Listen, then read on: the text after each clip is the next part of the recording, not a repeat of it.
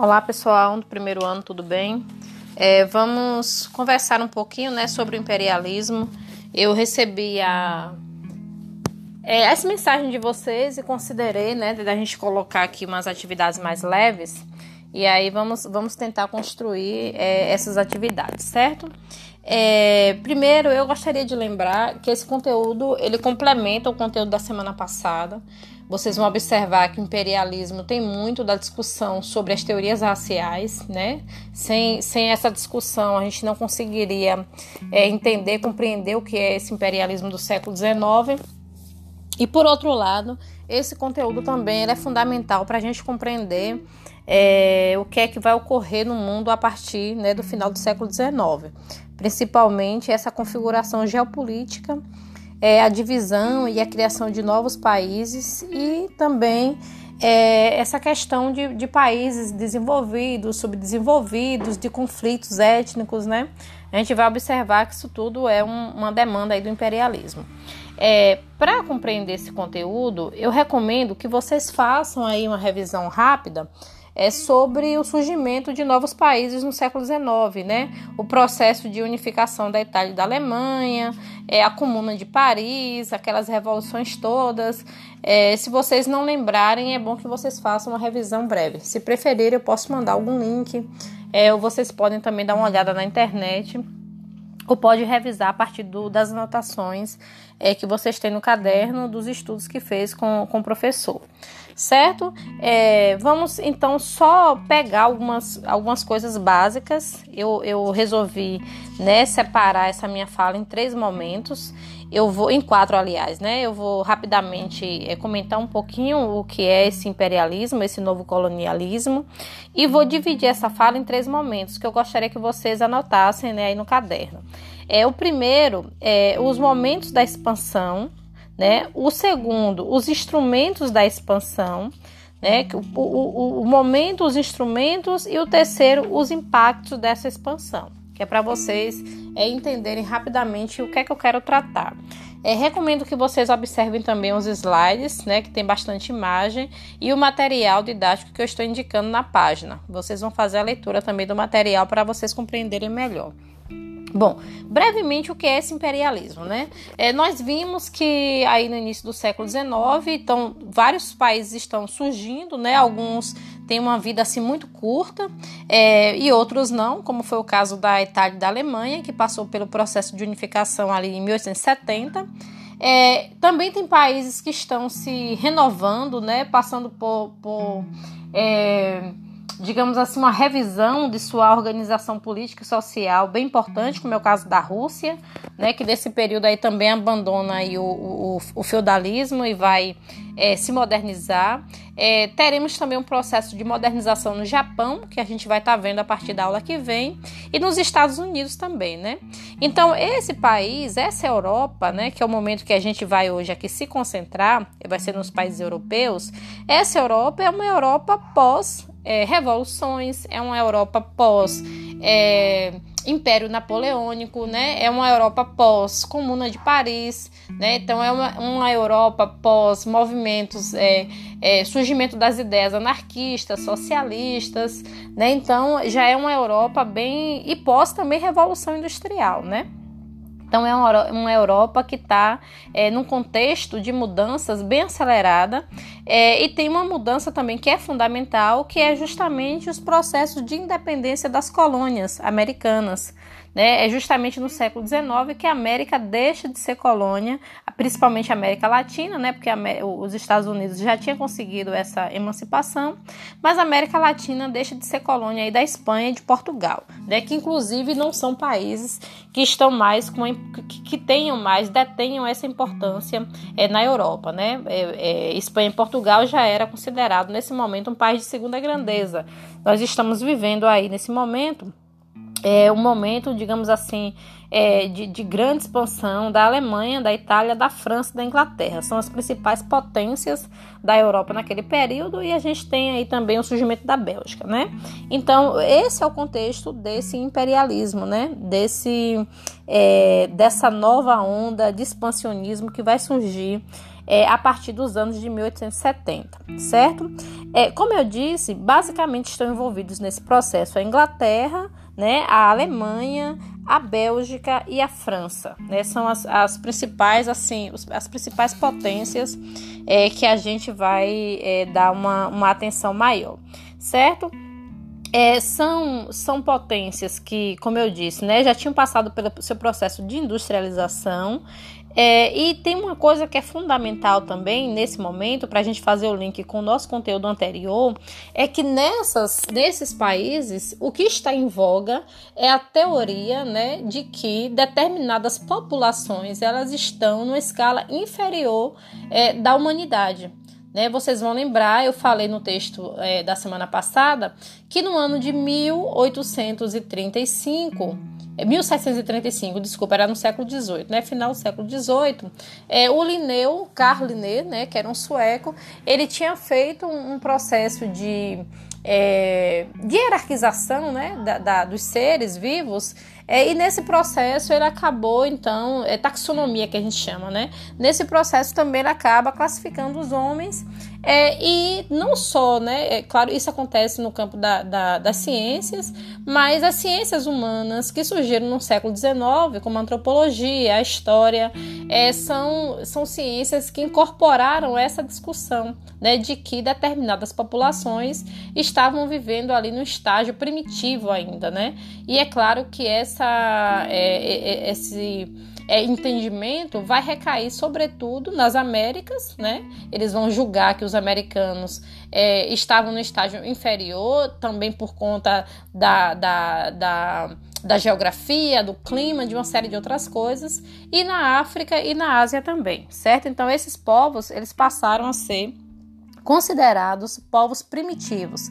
Então isso era fundamental, porque diferente do que aconteceu no século XVI, que a motivação era econômica e religiosa, no século XVIII, a, do século XIX, desculpa, a motivação vai ser também é cultural, certo? Então esse é o fundamental. Inclusive essa é uma questão que é muito cobrada no Enem, é, pedindo para diferenciar o processo de colonialismo, né, neocolonialismo do século XIX daquele do século XVI. Então o que difere esses dois processos é a motivação cultural a ideia de superioridade do homem branco, certo? Então, esse é o contexto.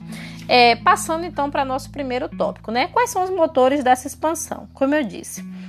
Bom, é, os países que se lançaram né, nessa empreitada aí colonialista dessas últimas décadas do século XIX, é, e aí eu estou tirando a Rússia, que a gente vai falar a Rússia de outro momento, é, são aqueles que haviam se industrializado. Né? Então, é, é, essa é a primeira anotação que a gente tem que fazer certo? Então essa nova é, onda expansionista, ela de certo modo, ela, ela é alavancada, né? E ela também atinge seu ápice justamente quando se abate, né? Nesses países aí, é quando esses países são abatidos por uma crise. Então, esses países se industrializaram, né? Tá passando pelo seu processo de industrialização. E em algum momento, esses países começam a produzir muito mais do que eles podem consumir. Então, qual é a, a saída que eles arranjam nesse período aí? buscar novos mercados e novos consumidores, buscar soluções, né, justamente para expandir é, o mercado de, de, de o, o, mercado para consumir toda essa produção, certo? Então eles já tinham aquela experiência, né, colonial da economia colonial e resolveram então abrir, né, espaços é, para investimentos em novos lugares, né, sobretudo construção de estrada de ferros, construção de telégrafos, né, construção de pequenas indústrias. Então, assim, esse é, é, é, a principal, a primeira razão, a principal não, a primeira razão que se coloca para esses países da Europa. No segundo momento, eles também estão passando, né, por uma disputa geopolítica, né, porque querendo ou não essas áreas que eram entendidas como áreas, né, com bastante aspas, desocupadas, é, elas eram o tempo todo objeto, né, de disputa de uma outra região.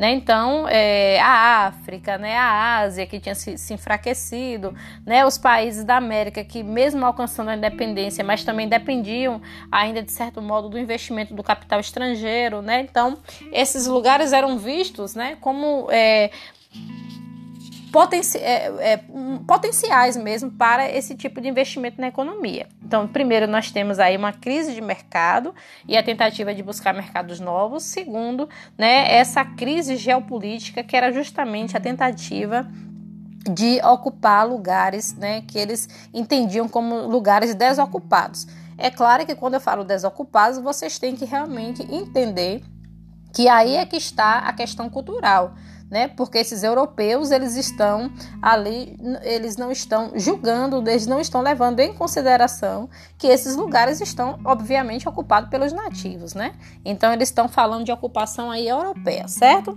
É, e, e uma outra razão também, além dessas duas, né, que não pode ficar é, é, de fora, é justamente essa questão da da, da, empresa colonial, né? Do quanto essa empresa colonial era uma empresa que rendia lucros, né, para a Europa. Vocês vão lembrar aí que o processo de revolução industrial ela só foi permitida com a retirada de riquezas, né, não só da África como sobretudo da América. Então é, é, são três motivações importantes, certo? Crise do, crise do sistema, né, do mercado a partir aí do avanço da industrialização, é uma crise geopolítica e também um investimento né, e uma crença de que a empresa colonial poderia render lucros, certo? Então aí são, resumindo aí, os motores dessa, dessa expansão. Bom, quais são os instrumentos então dessa, dessa expansão? Como é que eles resolvem então se expandir? É, vocês vão ver lá no material que há um tratado né, que, que divide é, essas regiões entre os, as diversas potências da Europa, mas basicamente essa expansão e esse processo de conquista eles assumiram formas diferentes, certo? Cada país é, é, resolveu adotar uma maneira específica de fazer a sua colonização.